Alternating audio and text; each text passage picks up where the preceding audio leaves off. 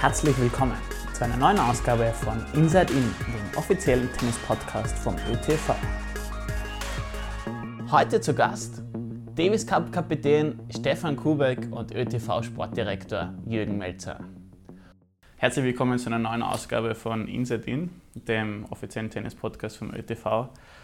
Jetzt fangen wir an mit einer neuen Staffel, nämlich mit dem Davis Cup Special. Heute mit ganz besonderen Gästen, nämlich mit dem ÖTV-Sportdirektor Jürgen Melzer. Hallo. Hallo.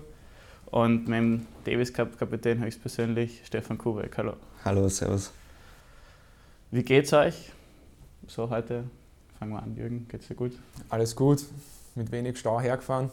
Alles bestens gewesen in der Früh. Nein, natürlich äh, früh im Büro gewesen. Jetzt sind wir da bei dem Podcast und freue mich natürlich drauf, jetzt mit Stefan und mit dir da ein bisschen drüber und Davis Cup zu plaudern. Super. Stefan, bei dir alles in Ordnung? Ja, natürlich. Montagvormittag halt. Ne? Äh, Jürgen hat es angesprochen, wir haben den gleichen Weg ungefähr über die Tangente. Die war überschaubar heute für einen Montag. Aber ja, alle pünktlich angekommen, alle fit.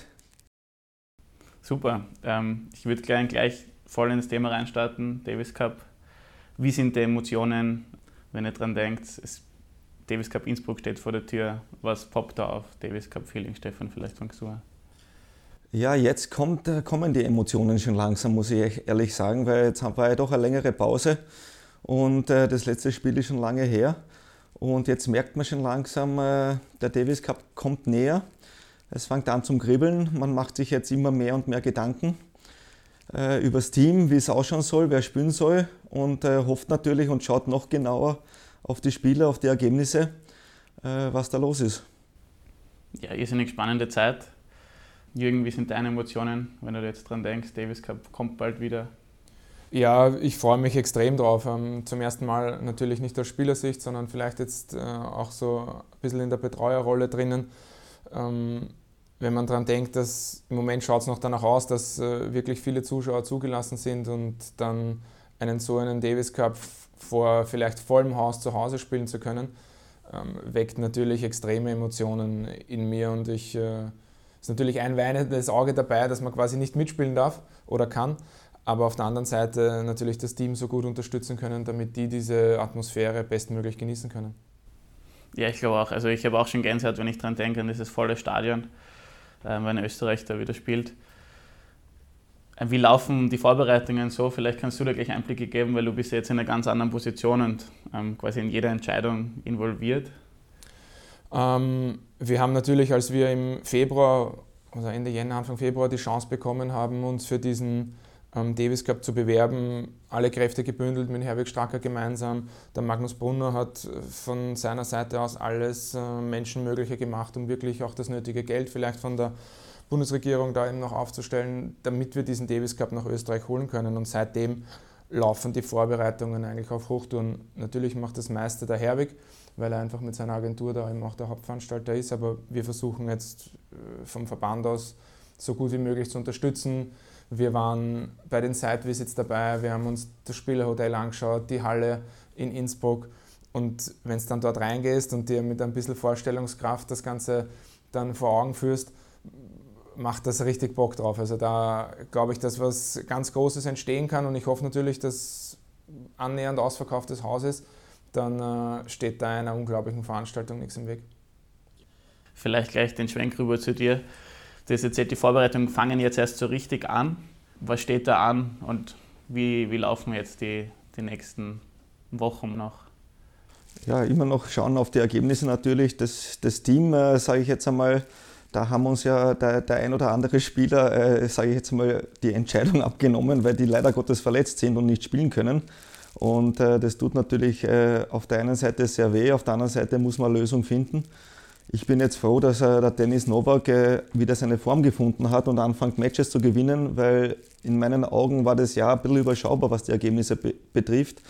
Aber es wird äh, an der Zeit, dass Ergebnisse kommen und der Dennis fängt schon an sehr, sehr gut zum Spielen äh, ja, Oswald Marach äh, haben auch Finale gespielt und äh, die, die spielen eh schon das ganze Jahr jetzt fast äh, gemeinsam. Das heißt, das sind die besten Voraussetzungen fürs Doppel. Die kommen dorthin, müssen nicht äh, zusammenfinden, sondern äh, spielen jetzt schon einige Turniere miteinander. Das ist immer super. Und dann muss man schauen, was da hinten passiert. Ein, äh, ein äh, Juri Rodionov, äh, da ist die Saison sicherlich noch nicht so, wie er sich vorstellt. Äh, ich hoffe, dass er in den nächsten Wochen, Monaten auch wieder zur, zur, zu seiner Form findet, ein paar Matches gewinnt und Selbstvertrauen tankt. Und dann muss man eh weiterschauen. Also aktuell ist es so, dass der äh, Gerald Melzer natürlich die besten Ergebnisse hat. Er hat ein bisschen Schwierigkeiten gehabt beim Comeback, aber jetzt hat er seine Form gefunden in Südamerika, gewinnt Matches äh, und ist zurzeit der erfolgreichste Spieler. Von denen, die dann hinten nachkommen sollen, können, wie auch immer. Jeweils Team, da würde ich gerne später noch einmal drauf eingehen. Ähm, jetzt, wo wir schon, weil du gesagt hast, der Dominik Thiem ist der Topstar aus Österreich, der natürlich ähm, irgendwo schade ist, dass er nicht spielen kann. Jetzt weiß man noch nicht, ob ein Novak Djokovic oder ein Zverev kommen. Das wäre eine Wahnsinnsgruppe mit Serbien, Deutschland, Österreich. Wie weh tut sowas oder wie sind deine Einschätzungen? Ist das, tut das gut, wenn die kommen oder ist das eigentlich egal, weil Davis Cup ist eh so was Eigenes, was Besonderes? Ich glaube schon, dass man sich da jetzt zwei verschiedene Hüte aufsetzen muss. Auf der einen Seite natürlich den Veranstalterhut, wenn Dominik Thiem, Novak Djokovic, Alex Zverev nicht spielen würden. Oder beim, bei einem ist man sich ganz sicher, bei den anderen zwei schwebt das so ein bisschen äh, in der Luft. Dann trifft das jede Veranstaltung. Also ich glaube, äh, das sind absolute Größen in dem Sport, die die fehlen werden. Man weiß auch nicht, ob Andy Murray spielt, da habe ich auch Gerüchte gehört, dass der ähm, vielleicht nicht antritt. Dann, fehlen, dann würden schon vier absolute Superstars fehlen.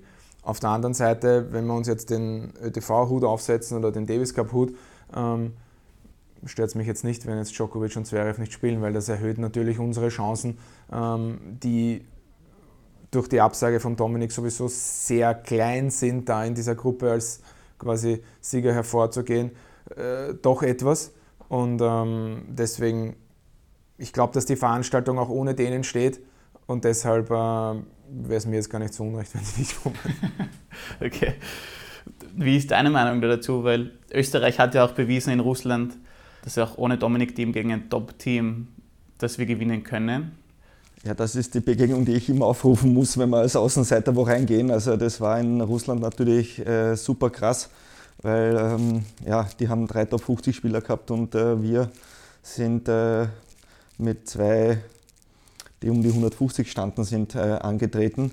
Und dann unseren All-Star Jürgen Melzer, der dann die, die, entscheidende Partie dann noch rauszahlt hat. Ähm, ich glaube, drei, Tage äh, drei Tage lang nicht gehen hat können danach, weil er alles reingehauen hat. Also das war einfach eine Cinderella-Story, die für mich also die Story war als Davis Cup Captain, weil da ist man wirklich hingefahren mit äh, wenig Erwartung, muss man ganz ehrlich sagen. Und dann gewinnt man gegen so eine Mannschaft. Das war, ja, dementsprechend haben wir gefeiert, dementsprechend haben wir uns gefreut. Und äh, das war für mich einfach ein Wahnsinn und das ruft man natürlich dann immer ab, wenn man als äh, ja, eher krass, krasser Außenseiter in einer Begegnung geht. Und das wäre natürlich der Fall, wenn wir ohne Dominik spielen und die anderen mit den Superstars, mit Zverev oder Djokovic. Ähm, aber das ist halt auch Davis Cup. Da ist alles möglich und äh, wir haben es das ein oder andere Mal bewiesen. Insofern, es ist möglich. Die Chancen sind natürlich mit, mit einem Dominik-Team höher, das wissen wir alle. Und dementsprechend schade ist es, dass der verletzt ist. Aber auf der anderen Seite wünschen wir uns natürlich, dass der bald wieder gesund ist, dass das Handgelenk hält und dass er dann spätestens nächstes Jahr wieder voll angreift. Ja, danke für die Einschätzungen. Was sind die Erwartungen aus deiner Sicht von dem Turnier jetzt? Ja, der Jürgen hat schon angesprochen, also eine Riesenveranstaltung, eine super Location. Ähm, es sind zwei Gruppen dort, unglaubliche Mannschaften, unglaubliche Spieler, wenn man jetzt äh, die Top-Besetzung hernimmt. Und es wird ein Tennisfest einfach. Also da, da, da wird alles Mögliche gemacht, dass äh, so viel wie möglich Zuschauer kommen. Und das wird einfach genial. Also da können wir uns auch äh, glücklich schätzen, dass wir das in Österreich veranstalten dürfen. Dementsprechend, äh, ich freue mich richtig drauf. Es ist äh, ein bisschen ein anderes Format natürlich als, als damals, wie ich noch gespielt habe. Äh, oder man, der Jürgen äh, hat es auch nicht gespielt, leider Gottes, muss man sagen. Der, da ist Covid ein bisschen, hat einen Strich durch die Rechnung äh, gemacht, aber nichtsdestotrotz, das wird äh, super interessant und ich freue mich riesig drauf. Jetzt hast du schon das Format angesprochen. Das ist ja ein ganz neues Format, das gab es noch nie. Wie glaubst du, wird das? Findest du das gut, diese Änderung? War das notwendig? Ich jetzt als alter Traditionist ähm, muss ehrlich sagen, dass ich nicht begeistert war, als ich das gehört habe, ähm, dass quasi diese Heim- und Auswärtspartien wegfallen, das Best of Five wegfällt, alles das, was eigentlich den Davis Cup äh, in den vergangenen Jahren ausgezeichnet hat, ist mit einem Schlag eigentlich ausradiert worden. Und das ähm, hat mir jetzt nicht taugt. Das 2019er Finalturnier in Madrid ähm, war, glaube ich, ein Semi-Erfolg, sagen wir es mal so, weil es natürlich mit Spanien als Sieger und die Partien waren immer voll. Aber wenn jetzt dann vielleicht kleinere, kleinere Nationen auf einem Außenplatz gespielt haben, waren dort jetzt nicht so viele Zuschauer. Ich glaube, deswegen haben sie auch das Format jetzt ein bisschen abgeändert mit diesen drei quasi Host Cities, die da jetzt die, die Gruppen quasi veranstalten. Ähm, ich gebe dem Ganzen so eine viel größere Chance, um wirklich was Cooles zu werden, ähm, weil du jetzt ein bisschen Heimatmosphäre für manche Mannschaften kreieren eben kannst. Ich glaube, dass es ein Erfolg werden kann. Also das, das auf alle Fälle. Es wird sich jetzt dann zeigen, wie das angenommen wird. Ist natürlich in einer Phase, äh, in einer Covid-Phase, in der die Welt steckt, vielleicht nicht das Optimalste, jetzt so etwas Neues auszuprobieren. Aber man wird trotzdem sehen, wie gut es angenommen wird. Ich freue mich riesig drauf, natürlich, weil es bei uns zu Hause auch stattfindet. Und dann werden wir sehen, wie, wie viele Leute dann wirklich kommen. Wie siehst du das als Davis Cup Captain, die Veränderungen? Wie, wie gehst du damit im Team um? Wird da schon viel drüber gesprochen, wie man das dann anders vielleicht angeht? Oder? Ja, ne, es ist natürlich, äh, der Jürgen hat es gesagt, es ist äh, wirklich ein Schnitt gekommen und es hat sich alles geändert. Und wenn man sich, äh, wenn man darüber nachdenkt, ich meine, der Jürgen hat es genauso wie ich erlebt, mit diesen Fünf-Satz-Klassiker, die man dann irgendwie rauszahlt äh, oder auch nicht, sage ich jetzt einmal, aber das, das ist die Geschichte vom Davis Cup, sage ich jetzt einmal. Das haben wir in Erinnerung. Ähm, und das hat sich jetzt einfach geändert. Und äh, ich habe immer gesagt, äh, man, man muss dem Ganzen eine Chance geben. Ich bin auch der Meinung, dass das erste Jahr sehr überschaubar war und dass das nur ein Semi-Erfolg war, weil Spanien gewonnen hat. Ansonsten wäre das fürchterlich in die Hose gegangen, glaube ich. Und jetzt, wo es ein bisschen verteilen das Ganze, äh, ist es sicherlich ein Schritt in die richtige Richtung. Aber man, ja, der Jürgen hat eh schon alles gesagt. Also man muss einmal abwarten, äh, wie das angenommen wird. Äh, Covid-Zeit kann gut oder kann schlecht sein. Die Leute wollen Veranstaltungen. Das kann das Gute sein, dass, dass viele hinkommen und schauen kommen. Ähm, auf der anderen Seite weiß man nicht, wie die Regelungen sein werden im November. das weiß niemand, glaube ich. Insofern muss man das abwarten, aber ich glaube, es ist ein Schritt in die richtige Richtung und es ist einfach auch anders. Es äh, sind drei Matches zum Spielen, also sprich, man muss nur zwei gewinnen, das ist natürlich alles ein bisschen anders. Best of Three, da ist äh, noch mehr möglich in, in meinen Augen, weil Best of Five, äh, glaube ich, da geht immer oder da ist die Möglichkeit für einen besseren Spieler eher durchzukommen, weil er mehr Zeit hat, ins Spiel zu finden, wenn er nicht perfekt startet. Und äh, beim Best of Three Match, da kann man auch einmal einen Superstar überraschen. Ähm, das könnte interessanter werden. Abwarten, also ich, äh, ich, äh, ja, ich kann nur Russland immer wieder sagen. es ist alles möglich. Der Jürgen ist jetzt in einer anderen Position. Wie könnt ihr euch jetzt da gegenseitig unterstützen? Also es ist jetzt nicht so, dass der Jürgen ihn äh, als, Sport, als, Sportdirektor plötzlich äh, unterstützt. Der Jürgen hat immer unterstützt, wer ja. im Davis Cup äh, mitgespielt hat, egal. Als Spieler, wenn er selber gespielt hat, hat er natürlich unterstützt im Einzel und im Doppel, aber er hat auch immer unterstützt auf der Bank hinten. Er hat seine Ideen reingebracht. Wir haben uns die letzten Jahre immer mehr und mehr besprochen, sage ich jetzt einmal, und auch über viele Sachen äh, geredet. Hat, äh, ich, es, der Jürgen war auch immer eine Person, zu der ich gegangen bin und äh, auch gefragt habe, was denkst du? Weil ich weiß, wie viel Erfahrung er hat, wie gut er war. Und der Respekt ist äh, gegenseitig, glaube ich, da. Insofern äh, ist es jetzt äh, nicht wirklich was ganz was Neues. Die Position von ihm ist, glaube ich, ganz, also ist ganz neu, ja. Aber er hat immer unterstützt und das ist eigentlich, es geht weiter, nur er ist Sportdirektor halt. Magst du da vielleicht gleich einhaken und sagen, wie du deine Erfahrungen jetzt auch da weitergeben kannst? Ja, der Riesenunterschied wird sein, dass ich mich selber nicht vorbereiten muss. Also das wurscht ist, ob ich mich jetzt dort wohlfühle oder nicht, sondern kann mich wirklich darum kümmern, was braucht die Mannschaft, wie, wie können wir die bestmöglich unterstützen. Jetzt auf der einen Seite den Stefan unterstützen, was braucht er, meine Erfahrungen, meine Ideen einbringen zu unseren Spielern, zu den anderen Spielern und dann aber auch natürlich organisatorisch auch eben das rundherum so schaffen, dass äh, sich die Spieler wohlfühlen, dass sie sich aufs Wesentliche konzentrieren können. Und das wird meine Aufgabe dort sein. Ich werde sicher das eine oder andere Training als Spaß mitspielen ähm, im Doppel.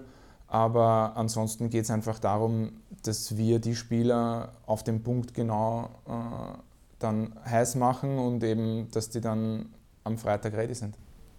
Jetzt habt ihr das schon angesprochen, dass ihr beide schon sehr gut zusammenarbeiten könnt. Ähm, ich habe jetzt dann auch noch Gespräche schon geführt mit dem Gerald Laposa und mit dem Dominik Jessenk und da ist irgendwie so schon rausgekommen, dass das Teamgefüge im Davis Cup Team extrem gut ist und dass die Stimmung so positiv ist und dass sich alle schon so freuen drauf, auch einfach wieder beisammen zu sein und auch, dass da keiner dem anderen was neidig ist, sondern dass einfach so eine gegenseitige Unterstützung da ist. Stefan, was ist da das Geheimnis? Was ist da das Erfolgsrezept, dass das Teamgefüge so gut ist? Die Spieler verstehen sich untereinander. Also wir versuchen es locker anzugehen.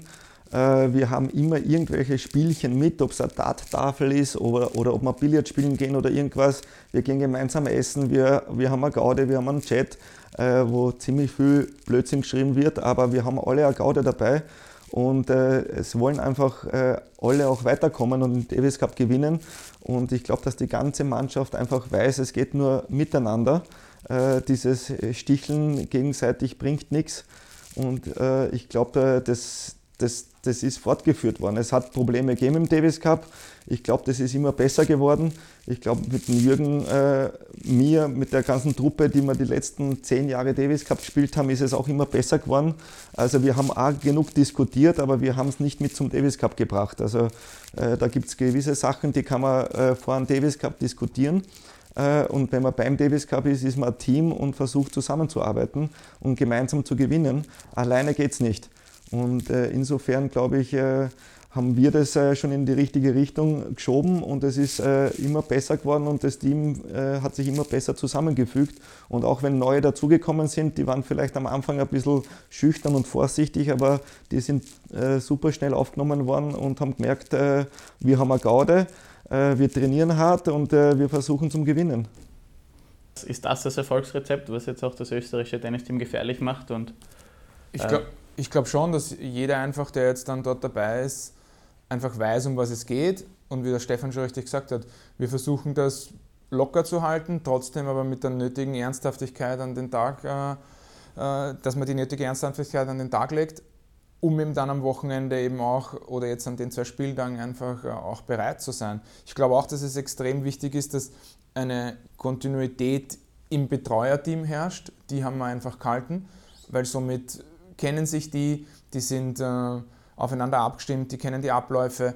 Ähm, und wenn du dann mal einen austauscht oder einen Spieler dazu, einen neuen nimmst, dann schaffst du es leichter, ihn zu integrieren.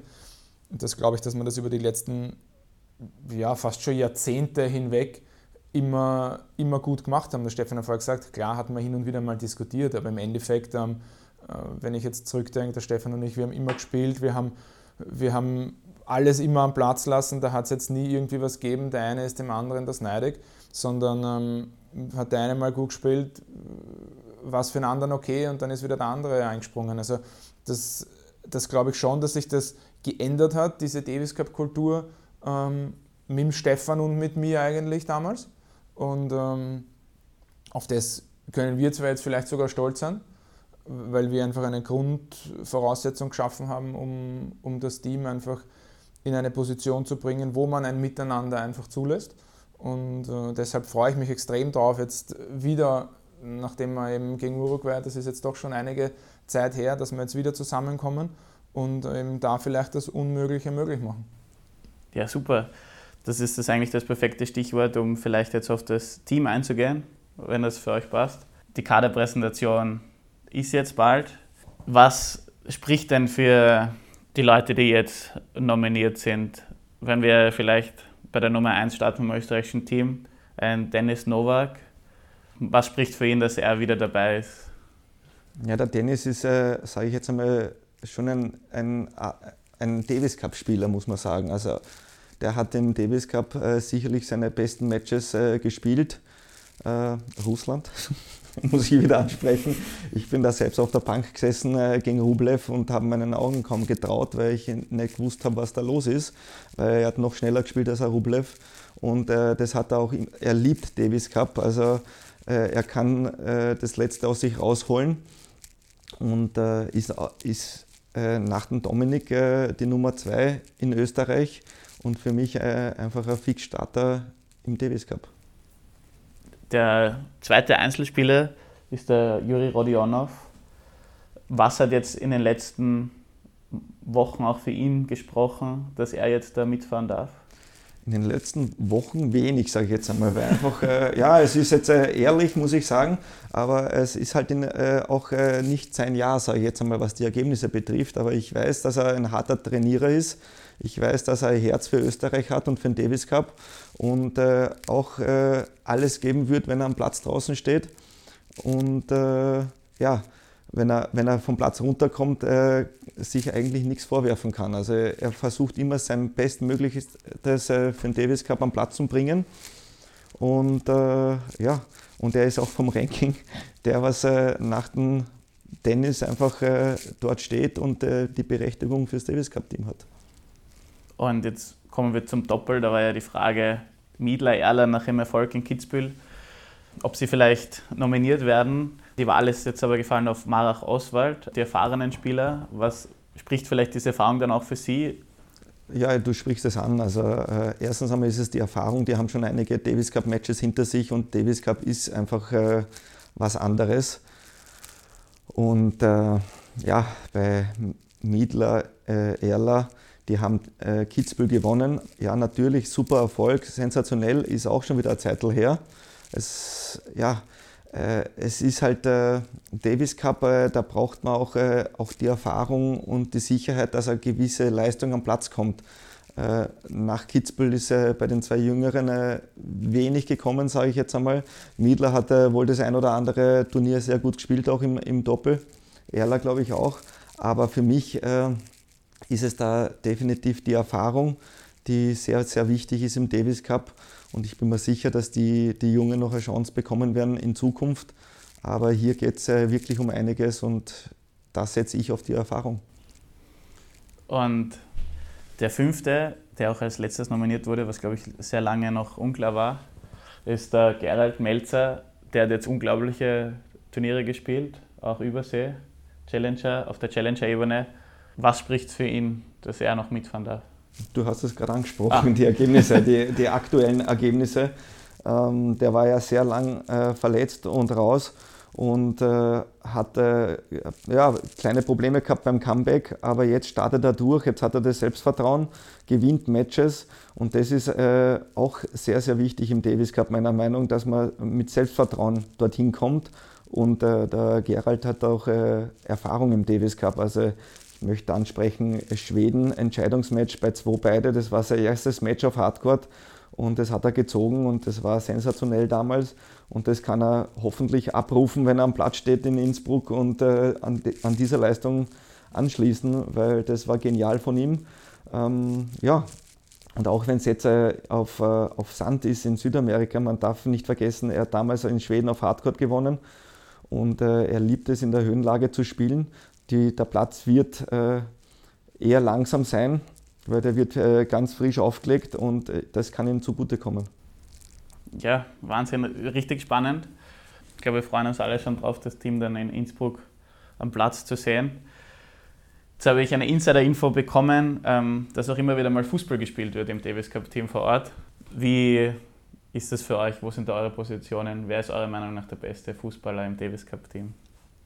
Boah, das bin ich.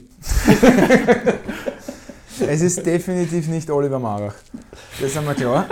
ähm, ja, ich würde fast sagen, dass der Dennis ganz vorne dabei ist. Ja, also, der hat einen sehr guten rechten Fuß. Ja, das wäre jetzt mein Tipp. Reden wir vom normalen Fußball oder vom Fußball-Tennis? Ja, vom normalen Fußball reden wir. Eher normal Fußball. Ah, okay. Da rede ich dann nicht mit.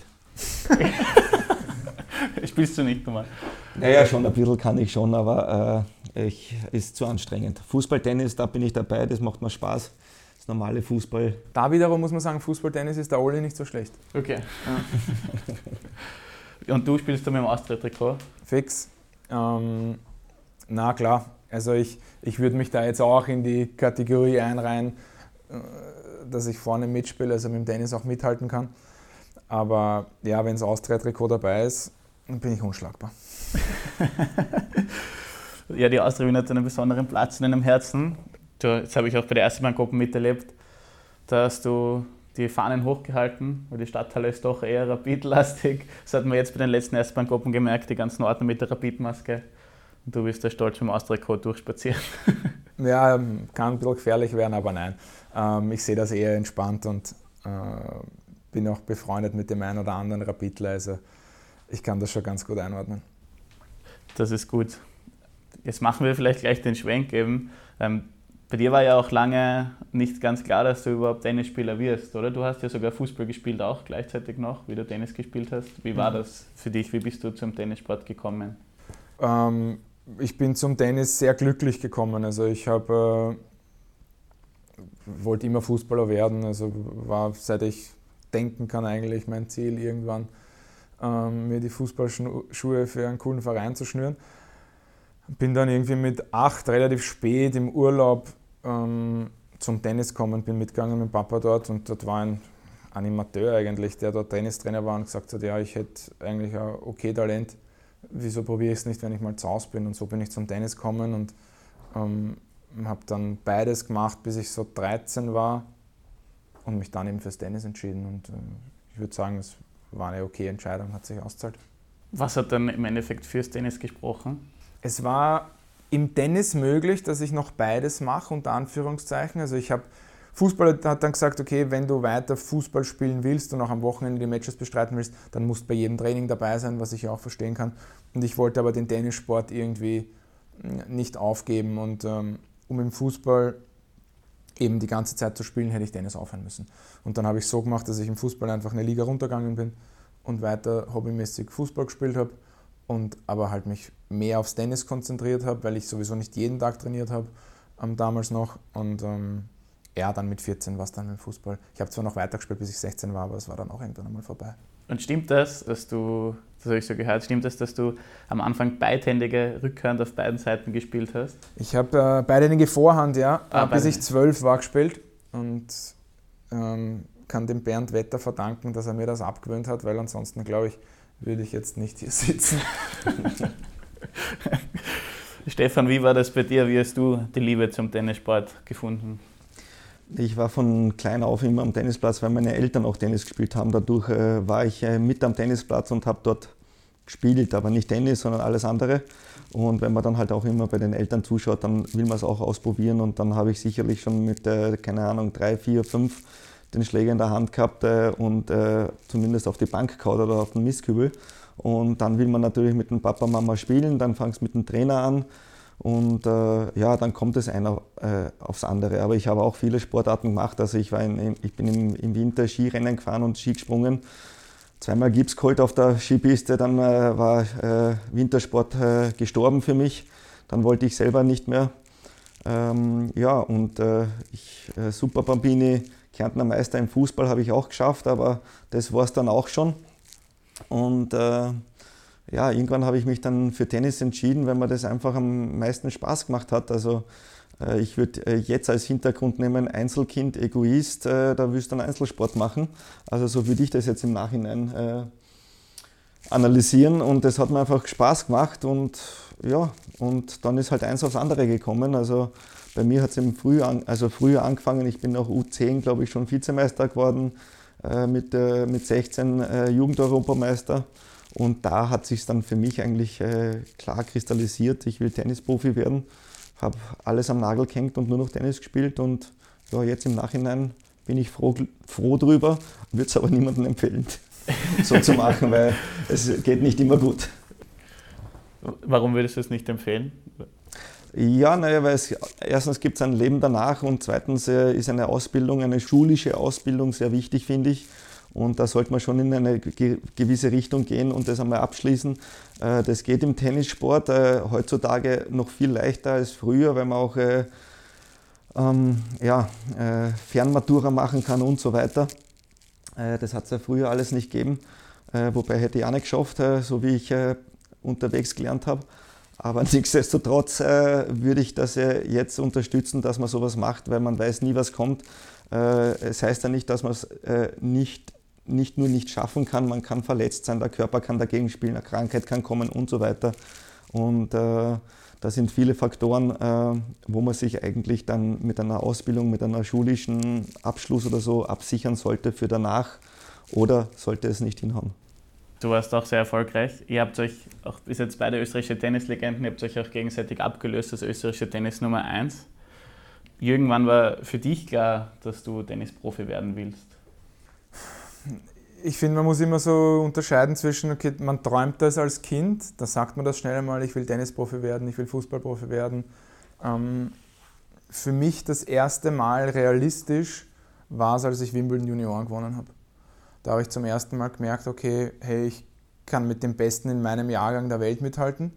Und wenn man dann so durchgeht, die, die Liste, die die Wimbledon Junioren gewonnen haben, dann haben 60 Prozent von denen wahrscheinlich auch dann in die ersten 100 irgendwann einmal geschafft oder zumindest so weit, dass sie ein bisschen Geld mit Tennis verdienen haben können. Ähm, das war der erste oder das erste Anzeichen für mich, wo ich sage, okay, ich bin dabei. Und dann war es aber ein langer Weg ähm, von dem Wimbledon oder ja, lang, von Wimbledon Junioren zum wirklichen Profi, wo ich dann äh, auf eigenen Beinen gestanden bin und mir das finanziell auch selber alles bezahlen habe können. Ähm, hat dann doch zweieinhalb Jahre gedauert, was jetzt unglaublich schnell wäre. Damals kommt dir das wie eine Ewigkeit vor, weil du dir das immer nur erwünscht, äh, die großen Turniere spielen zu können, bei Grand Slams dabei sein zu können. Das hat äh, für mich ewig gedauert, obwohl es jetzt gar nicht so lang war. Aber ähm, ich habe dann, ja, ich glaube 2002 oder so, das erste Mal bei den Grand Slams mitspielen können und das war für 21 Jahre eigentlich relativ schnell damals. Ja, ich kann das gut nachvollziehen, weil wenn man nicht weiß, wann es soweit ist, dann dauert es ja noch länger. Wenn man im Nachhinein weiß, wie lange es gedauert hat und man das abschätzen kann, dann ist das was anderes. Stefan, jetzt habe ich noch eine andere Frage an dich. Du hast auf deiner Homepage ganz stolz geschrieben, dass du One Tennis Point WM-Sieger bist. Wie wichtig ist dir dieser Sieg, dass du da Tennis-Weltmeister sogar geworden bist? Na, das ist eine lustige Geschichte, weil das hat ja Tennis Point veranstaltet. Ich arbeite bei Tennis Point äh, seit 2016 und da hat es geheißen, ja, spielt alle mit. Äh, wir versuchen den Weltkrieg erstens einmal den Weltrekord zu knacken äh, mit den meisten Teilnehmern bei einem Turnier. Das haben wir damals eh auch geschafft mit äh, über 500 Teilnehmern. Das ist dann über, über einen Tag äh, in Halle beim Turnier veranstaltet worden. Äh, und das war lustig, weil die, äh, die, die, ersten Draws oder die ersten Matches, die waren auf Sand und dann äh, die letzten 32 sind am, am Grandstand, also neben dem Center Court in Halle auf Rasen gespielt worden. Und ja, es war natürlich ein Vorteil für mich, weil ich habe dort schon einmal gespielt, ich weiß, wie es auf Rasen ist. Nichtsdestotrotz kann da alles, alles passieren und für mich war es ein Gag. Ich habe das damals auch gar nicht so ernst genommen. Jetzt finde ich es irgendwie cool, weil es haben über 500 Leute mitgespielt. Du kannst von jedem ein Ass kriegen oder einen Netzroller und du bist einfach raus, weil du spielst nur einen Punkt. Und äh, äh, ja, jetzt bin ich ja schon lang, weil es ist ja nicht, hat ja nicht mehr stattgefunden. äh, ich hoffe, dass ich beim nächsten Mal dabei bin. Äh, sowas zu verteidigen ist schwierig, aber es ist äh, ein Jux gewesen, aber es hat un unglaublichen Spaß gemacht und es hat auch die Runde gemacht. Das hat mich ein bisschen überrascht, aber finde ich natürlich auch cool, jetzt äh, für mich als Weltmeister beim One Tennis Point, bei der One Tennis Point WM aber auch natürlich für Tennis Point, weil das eine Veranstaltung ist, die ankommen ist. Ja, ich glaube, richtig coole Veranstaltung, weil eben alles möglich ist. Wie wird da eigentlich, ähm, wurde da entschieden, wer serviert und wer nicht? Du bist am Platz gekommen, es wurde die Münze geworfen, wer aufschlagt oder wer sich entscheiden kann äh, für Aufschlag oder Return. Und dann hast du äh, zwei, dreimal hin und her gespielt, dann ist es losgegangen. Und das war's. Also man hatte immer spekuliert, äh, du musst Aufschlag nehmen, du musst Aufschlag nehmen. Irgendwie bin ich jetzt dort, wo ich sage, ja, äh, Return ist vielleicht besser, weil wenn du kalt am Platz kommst, äh, kannst du einfach nicht den ersten voll durchziehen oder dass der kommt, ist eher die Chance gering. Und ja, ich habe im Finale gemerkt, dass man auch auf einen zweiten Aufschlag, der ziemlich langsam herkommt, nicht durchziehen kann, weil den habe ich auch reingeschoben. Aber es ist, man, kann, man muss es ausprobieren und einmal spielen, damit man weiß, wie das ist. Man hat wirklich wie 20, wie 20 Kilo Handel auf der Hand und äh, versucht den Ball irgendwie ins andere Feld zu spielen und hofft eigentlich auf einen Fehler vom anderen. So wirklich am Punkt schießen, äh, wenn es dann wirklich um was geht, bei einem Punkt ist äh, gar nicht so einfach so hat es ja dann auch im Endeffekt im Finale geklappt. Da hat der andere den Fehler dann gemacht. Ja, einen schlimmen Fehler, muss man sagen. Also wer sich das angeschaut hat, also ich glaube, der träumt heute noch davon. Ja, Jürgen, wäre das was für dich, dieses Format? Klar, wäre es sicher lässig, da mal mitzuspielen. Also ich hätte da überhaupt kein Problem. Ich werde jetzt auch nicht, ob ich Service oder Return nehmen würde. Ähm, wie der Stefan richtig gesagt hat, muss man sich das vielleicht ein bisschen anschauen mal. Aber wenn es sowas gibt und ich in der Nähe bin, bin ich sicher dabei. Ja, jetzt würde ich noch kurz privat auf euch eingehen. So, wie wichtig ist dir denn ein Ausgleich zum Tennis und was machst du mal, wenn wenn es nicht sich um den Tennissport dreht? Ja, als Familienvater ähm, kommt einmal die Familie dann natürlich zuerst, wenn jetzt einmal die, wenn jetzt äh, quasi die Arbeit ruht und du Zeit hast, versuchst dich natürlich äh, ums Kind und um die Frau so gut wie möglich zu kümmern und eben auch mit denen Zeit zu verbringen. Und wenn dann noch Zeit überbleibt, dann findet man mich am Golfplatz. Golfplatz? Ja. Okay. Also das ist eine große Leidenschaft von mir und ähm, jetzt kann ich das auch ein bisschen mehr spielen. Quasi aufgrund von Verletzungen zum Ende meiner Karriere hin habe ich das vernachlässigt. Und jetzt, wenn es ein bisschen zwickt, ist es halb so wild und dann kann man da schon gut am Golfball draufhauen. Sehr gut. Was ist dir wichtig ähm, oder was machst du für einen Ausgleich und wie wichtig ist dir der? Und wenn du mal nichts, wenn es sich nicht um das Tennisthema dreht? Ja, ähnlich wie beim Jürgen. Also da ist mein kleiner Sohn mit der Acht, äh, wo ich natürlich auch äh, versuche, viel Zeit zu verbringen mit ihm. Äh, bin mit ihm jetzt auch hin und wieder am Golfplatz, weil mein Kleiner, der, gern, der spielt sehr gern Golf und da gehe ich dann mit ihm auf die Driving Range oder spiele dort ein bisschen. Äh, aber das ist äh, überschaubar und das mache ich mit dem Kleinen.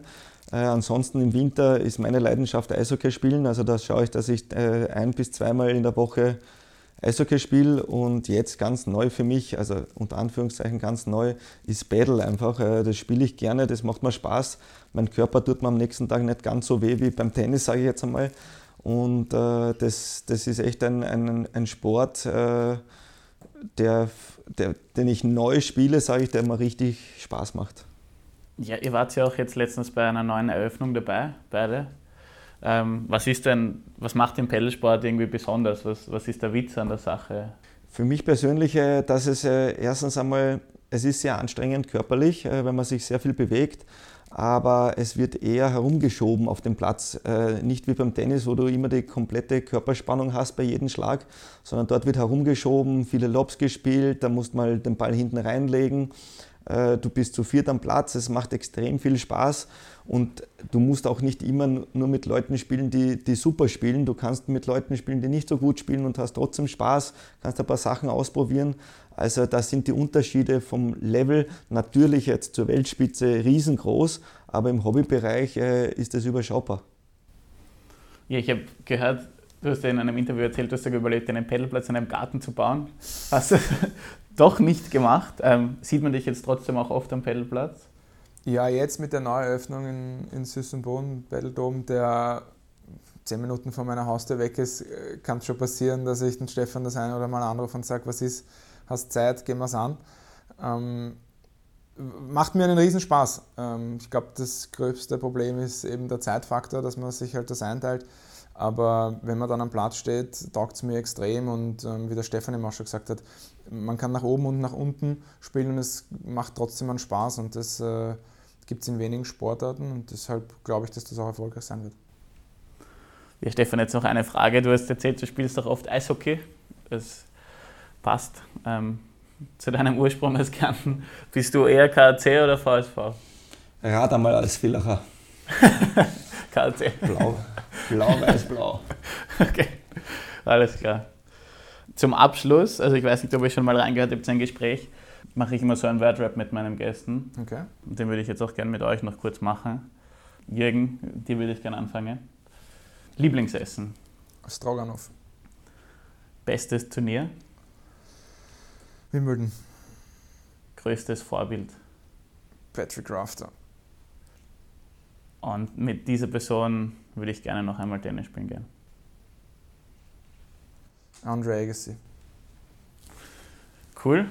Stefan, Lieblingsessen? Sushi. Bestes Turnier? Australien Open. Und mit der Person würde ich gerne mal Tennis spielen gehen. Schwer. Gibt's keinen. Ist auch eine Antwort. Lieber Eishockey. Ja. Na, wüsste ich nicht. Okay, alles klar. Na dann sage ich vielen, vielen Dank für eure Zeit. Danke für das coole Gespräch und alles Gute für Innsbruck. Danke, danke. Danke, danke.